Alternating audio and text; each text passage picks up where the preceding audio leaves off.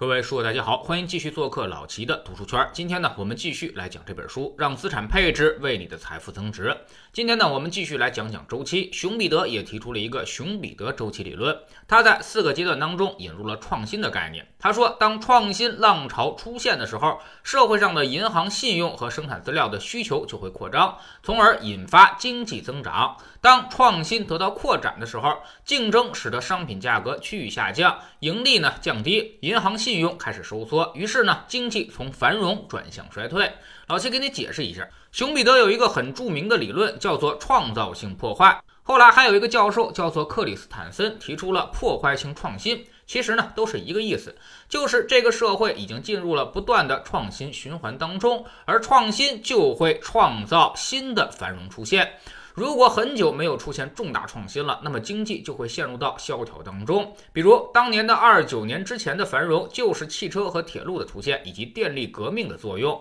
五十年代的繁荣呢，是电子设备的广泛应用。到了八十年代之后，这波繁荣显然就是电子计算机和互联网革命的推动了。所以在熊彼得看来，要想经济持续走向繁荣，就要进行重大的创新，让生产力提高一个量级的那种。再来看看哈耶克周期。哈耶克认为，通过信贷市场向经济体系中注入新的货币，会降低利率水平，从而导致资源上的错配。利率降低之后呢，投资者获得了资金成本就大幅下降了，大家会去追加新的投资。在原有的投资项目得到满足之后，人们会把这些钱投入到那些周期更长的项目之上。于是呢，多发出来的钱其实都投放在了这些净增加的项目之上了，制造了繁荣的过程。但随着时间的推移，大家发现一些问题开始出现，比如某些生产要素开始供不应求，然后价格上升。就比如说那些石油啊、钢铁啊之类的东西，成本上升呢，会进一步的提高对于信贷的需求。由于是计划外的成本上升，所以呢，这些东西反过来会让你的利润受到损失。大家开始觉得得不偿失了，于是就纷纷的撤回投资，经济开始陷入到萧条当中。哈耶克认为，经济危机会让大家产生储蓄的习惯，无需国家过多干预，等待经济出清了，他自己就能够恢复繁荣的力量了。作者说，整个经济的变化其实就取决于两大因素，一个呢是货币和信贷总量的变化，另外一个就是所卖产品、服务和金融资产数量的变化。这也就是著名的费雪方程式：M_V 等于 P_Q。市场中的钱的多少，最终会影响到整个经济周期的变化。信贷扩张导致繁荣，而信贷紧缩呢，导致经济萎缩。信贷由社会的需求产生影响，呈现出周期性波动，而央行为了对抗这种周期性波动，就要做逆周期的调节，让整个经济周期的变动显得更加的平稳。所以最后表现出的结果就是，经济一会儿加杠杆，一会儿变得又去杠杆。加杠杆就会走向繁荣，而去杠杆的过程呢，就是降低负债，走向萧条。虽然去杠杆的时候会显得比较痛苦，但它呢也是一种经济自我修复的过程。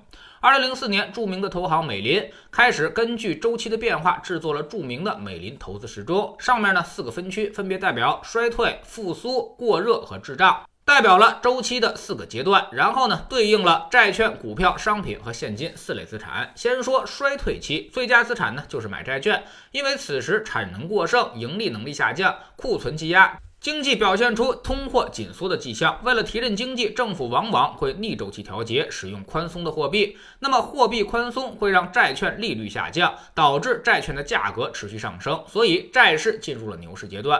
除了债券之外，持有现金也可以，毕竟呢，通缩现金也不会缩水。股票就比较糟糕了，应该还处于熊市当中。最差的就是大宗商品，此时大宗商品应该在一个高位回落的跳水期。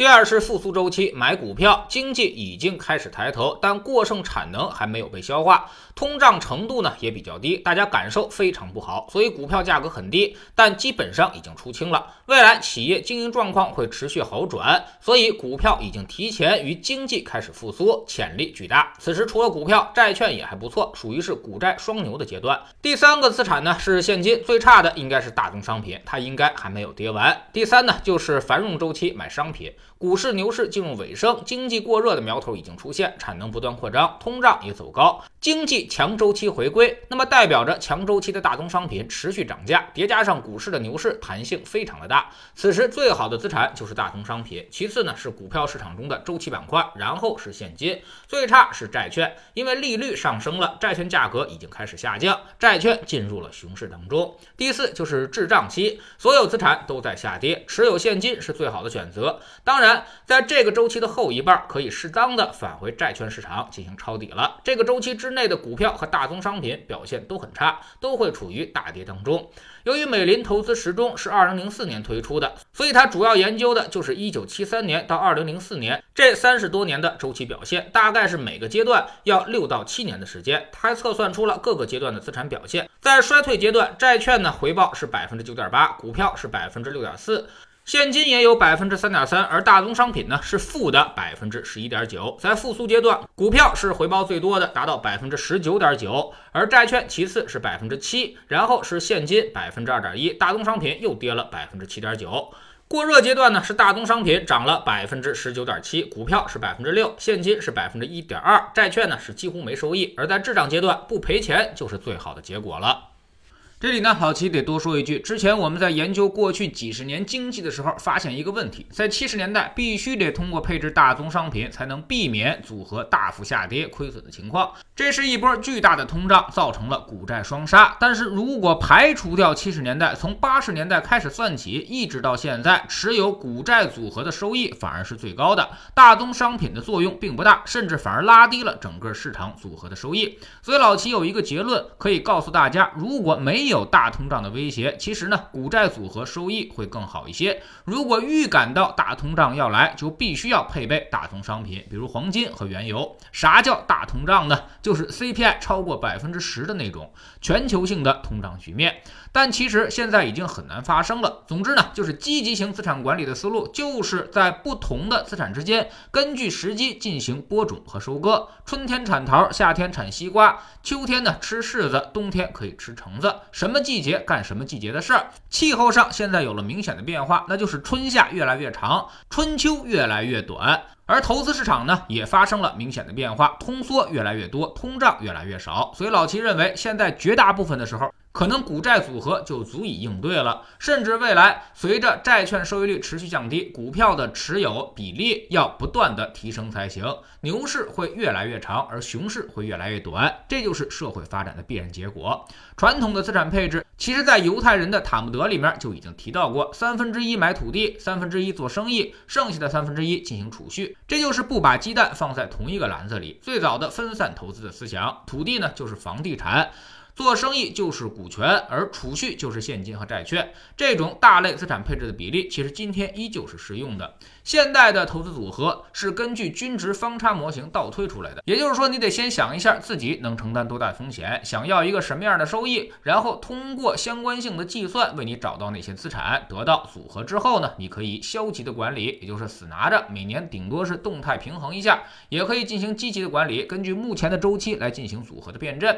比如预感到强周期要来，可以加大顺周期的配置比例。比如二零二零年，我们就在顺周期之上，不但呢配置了有色金属，还配置了黄金和原油，相当于超配了百分之二十五左右的仓位，最终呢表现还是很不错的。二零二零年九月份我们止盈黄金，到了二零二一年春节过完，我们相继止盈了有色金属和原油，算是获利颇丰，为整个投资组合加厚了不少收益，这就是肉眼可见的机会。另外呢，在二零二一年，我们预感到市场今年可能会大幅震荡。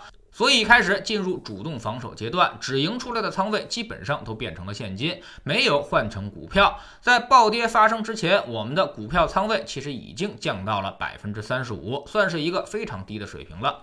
等市场稳定之后，我们可以重新把股票仓位加到百分之五十，甚至是百分之六十，相当于一次很好的抄底机会。